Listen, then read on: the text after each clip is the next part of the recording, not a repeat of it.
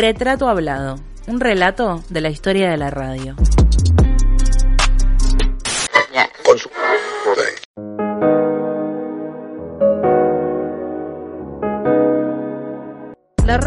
Es uno de los medios de comunicación más antiguos que existen. Lleva acompañándonos desde la Nochebuena de 1906, momento en el que se realizó la primera transmisión en el mundo. Este medio siempre se ha caracterizado por su capacidad de adelantarse al que ha sido históricamente su gran rival, la televisión. A diferencia de ella, la radio ha demostrado una gran capacidad de espontaneidad, ya sea por contar las cosas que ocurren justo en el momento en el que se están produciendo o por los pocos elementos necesarios para poder realizar una transmisión y por la mística que a ella la rodea. No podemos desconocer la vigencia de la radio en épocas donde prolifera el surgimiento de nuevos dispositivos, la aparición de nuevas plataformas que ofrecen a la audiencia un contenido on demand y que la segmenta de acuerdo a las preferencias del usuario.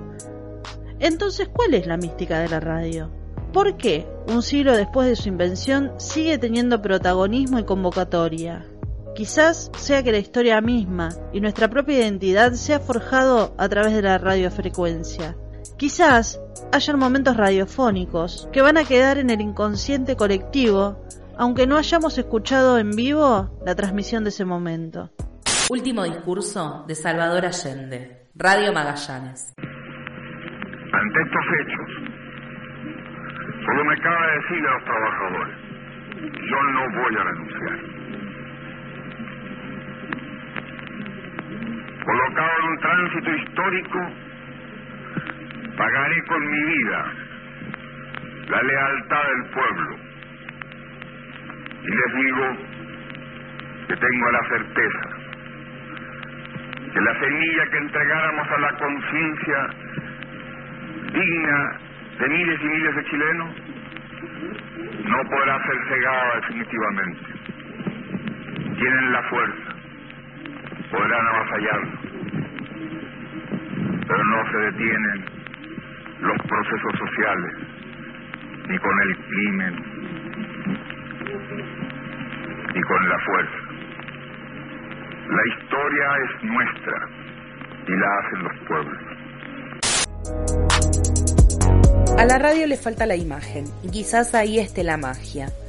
En la necesidad del cerebro de recrear la historia, poder imaginar la escena, configurar el ambiente, sentir olores, dar rienda suelta a un sinfín de texturas que en la producción audiovisual se nos ofrecen ya procesadas. La magia de poder cerrar los ojos e imaginarte ahí, al lado de la persona que habla, mirarla de cerca, analizar su semblante por el tono de la voz, Tratar de captar la catarata de sentimientos que le recorren el cuerpo al momento de empezar la locución no tiene precio.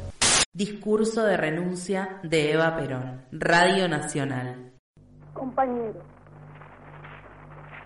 quiero comunicar al pueblo argentino mi decisión irrevocable y definitiva de renunciar al honor con que los trabajadores y el pueblo de mi patria quisieron honrarme en el histórico cabildo abierto del 22 de agosto. Ya en aquella misma tarde maravillosa, que nunca olvidarán mis ojos ni mi corazón, yo advertí que no debía cambiar mi puesto de lucha en el movimiento peronista por ningún otro puesto. Desde aquel momento, después de aquel diálogo entre mi corazón y mi pueblo, he meditado mucho en la soledad de mi conciencia y reflexionando fríamente he tomado mi propia decisión. En forma irrevocable y definitiva he presentado ya ante el Consejo Superior del Partido Peronista y en presencia de nuestro jefe supremo, el general Perón. Ahora quiero que el pueblo argentino conozca por mí misma las razones. O quizás los grandes artistas que la han formado sean quienes nos hayan hecho enamorar del formato.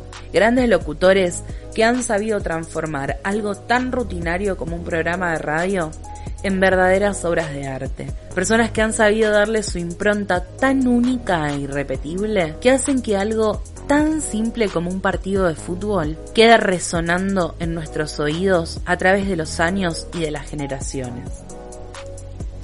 Dejamos abierta la ventana para que cada uno piense en qué tiene la radio, que nos sigue interpelando en plena era digital.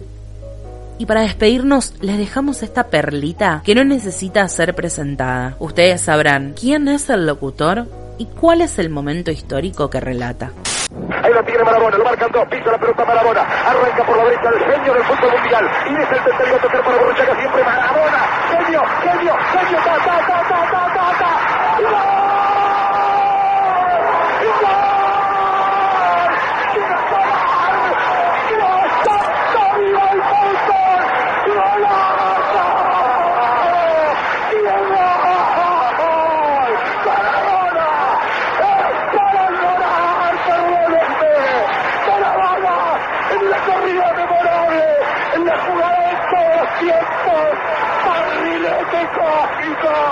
Qué planeta viniste para dejar el gabinete inglés, para que el país se opulle apretado, gritando por Argentina, Argentina 2, Inglaterra 0, Diego, Diego, Diego Armando Maradona, gracias Dios por el fútbol, por Maradona, por esas lágrimas, por este Argentina 2.